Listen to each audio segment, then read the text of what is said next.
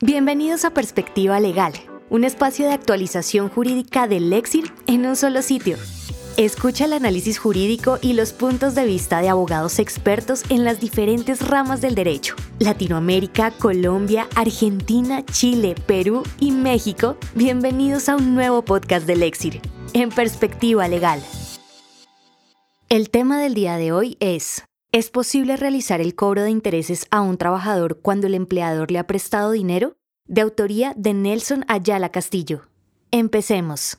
Las leyes laborales no deben aplicarse al pie de la letra y por el contrario se debe estudiar el contexto y la real intención del legislador, la cual es proteger a los trabajadores y facilitarles el acceso a créditos en mejores condiciones. En primera medida, el artículo 153 del Código Sustantivo del Trabajo consignó la prohibición de cobrarle intereses a los trabajadores por el préstamo de dinero, salvo que éste fuere para financiar la adquisición de vivienda. Artículo 152 y videm. Sin perjuicio de lo anterior, la Sala Laboral de la Corte Suprema de Justicia, vía jurisprudencial, abrió la posibilidad de que el empleador cobre intereses al trabajador cuando éste le haya prestado dinero, con fundamento en que las leyes laborales no deben aplicarse al pie de la letra y, por el contrario, se debe estudiar el contexto y la real intención del legislador, la cual es proteger a los trabajadores y facilitarles el acceso a créditos en mejores condiciones.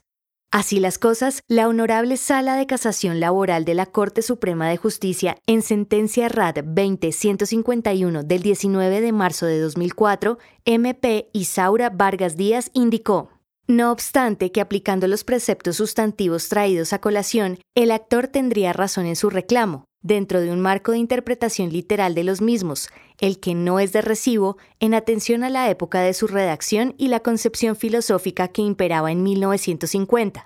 Hoy su concepción ha sido superada con el paso del tiempo, el que impone que al trabajador, además de facilitarle la consecución de vivienda, que es por la que propugna el artículo 152 del Código Sustantivo del Trabajo, se le permita y garantice otras líneas de crédito para la adquisición de unos bienes o servicios como la consecución de vehículo y préstamos para educación, que van a mejorar su nivel de vida.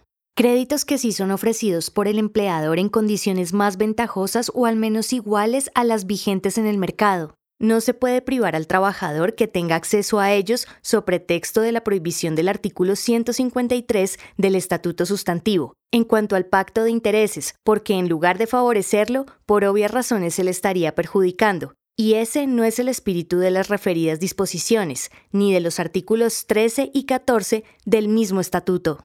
Corolario de lo anterior, la Honorable Sala de Casación Laboral de la Corte Suprema de Justicia en sentencia RAT 32-903 del 5 de agosto de 2008, MP Elsie del Pilar Cuello Calderón señaló.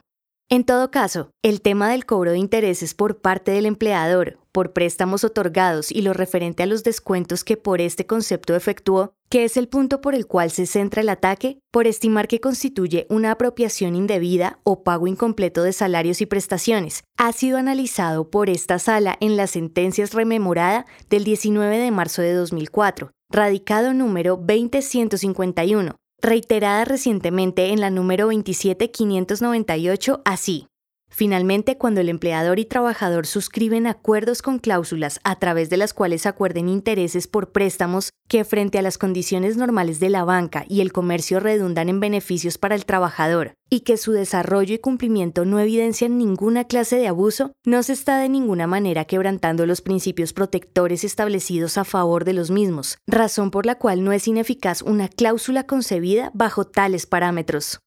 Así, en los casos de préstamo de dinero a los trabajadores distintos a la adquisición de vivienda, es recomendable tener en cuenta los siguientes aspectos. Primero, el monto máximo del préstamo al trabajador debe ser acorde a su capacidad de endeudamiento.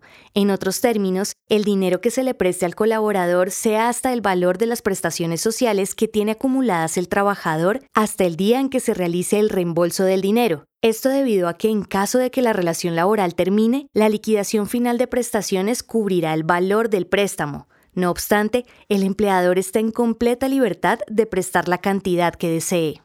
Segundo, Se debe suscribir un documento que contenga la autorización por parte del trabajador donde señale que autoriza que le descuente de sus prestaciones sociales, salarios, cesantías, vacaciones, intereses sobre las cesantías, primas, indemnizaciones, bonificaciones, auxilios y cualquier creencia laboral de carácter legal o extralegal a que tenga derecho durante su vinculación, y en la liquidación final de acreencias laborales a la terminación de su contrato de trabajo, el monto que adeude por concepto del préstamo de dinero que se le está concediendo. Tercero, el referido documento adicionalmente debe señalar que el préstamo se le reconocerá como un acto de mera liberalidad de la compañía, por lo que las partes de manera expresa reconocen y aceptan que el mismo no constituye salario, factor salarial, prestacional o indemnizatorio para la liquidación de acreencias laborales, de conformidad con lo establecido por los artículos 128 y 129 del Código Sustantivo del Trabajo, norma subrogada por los artículos 15 y 16 de la Ley 50 de 1990 y el artículo 17 de la Ley 344 de 1996. Cuarto, se encuentra la posibilidad de pactar intereses sobre dicho préstamo. No obstante, los mismos no deberán ser excesivos, inferiores a la tasa de usura. Lo ideal sería cobrarle al trabajador intereses menores a los que regularmente cobraría un banco, para ir en concordancia con los antecedentes jurisprudenciales señalados previamente y que el único beneficiado del préstamo sea el trabajador. Nelson Ayala Castillo es abogado con distinción meritoria de la Universidad Santo Tomás de Bogotá especialista en Derecho Laboral y actualmente candidato a magíster en Derecho Laboral y de la Seguridad Social de la Pontificia Universidad Javeriana.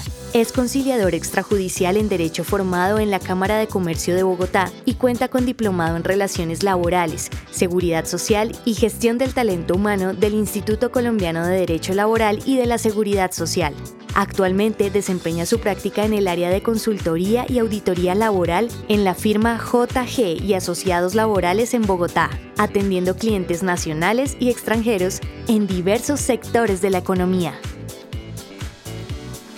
Agradecemos por habernos acompañado en esta oportunidad. Los invitamos a que nos sigan en nuestras redes sociales y escuchen semanalmente los temas jurídicos más sonados y discutidos por los mejores abogados de Latinoamérica y el mundo.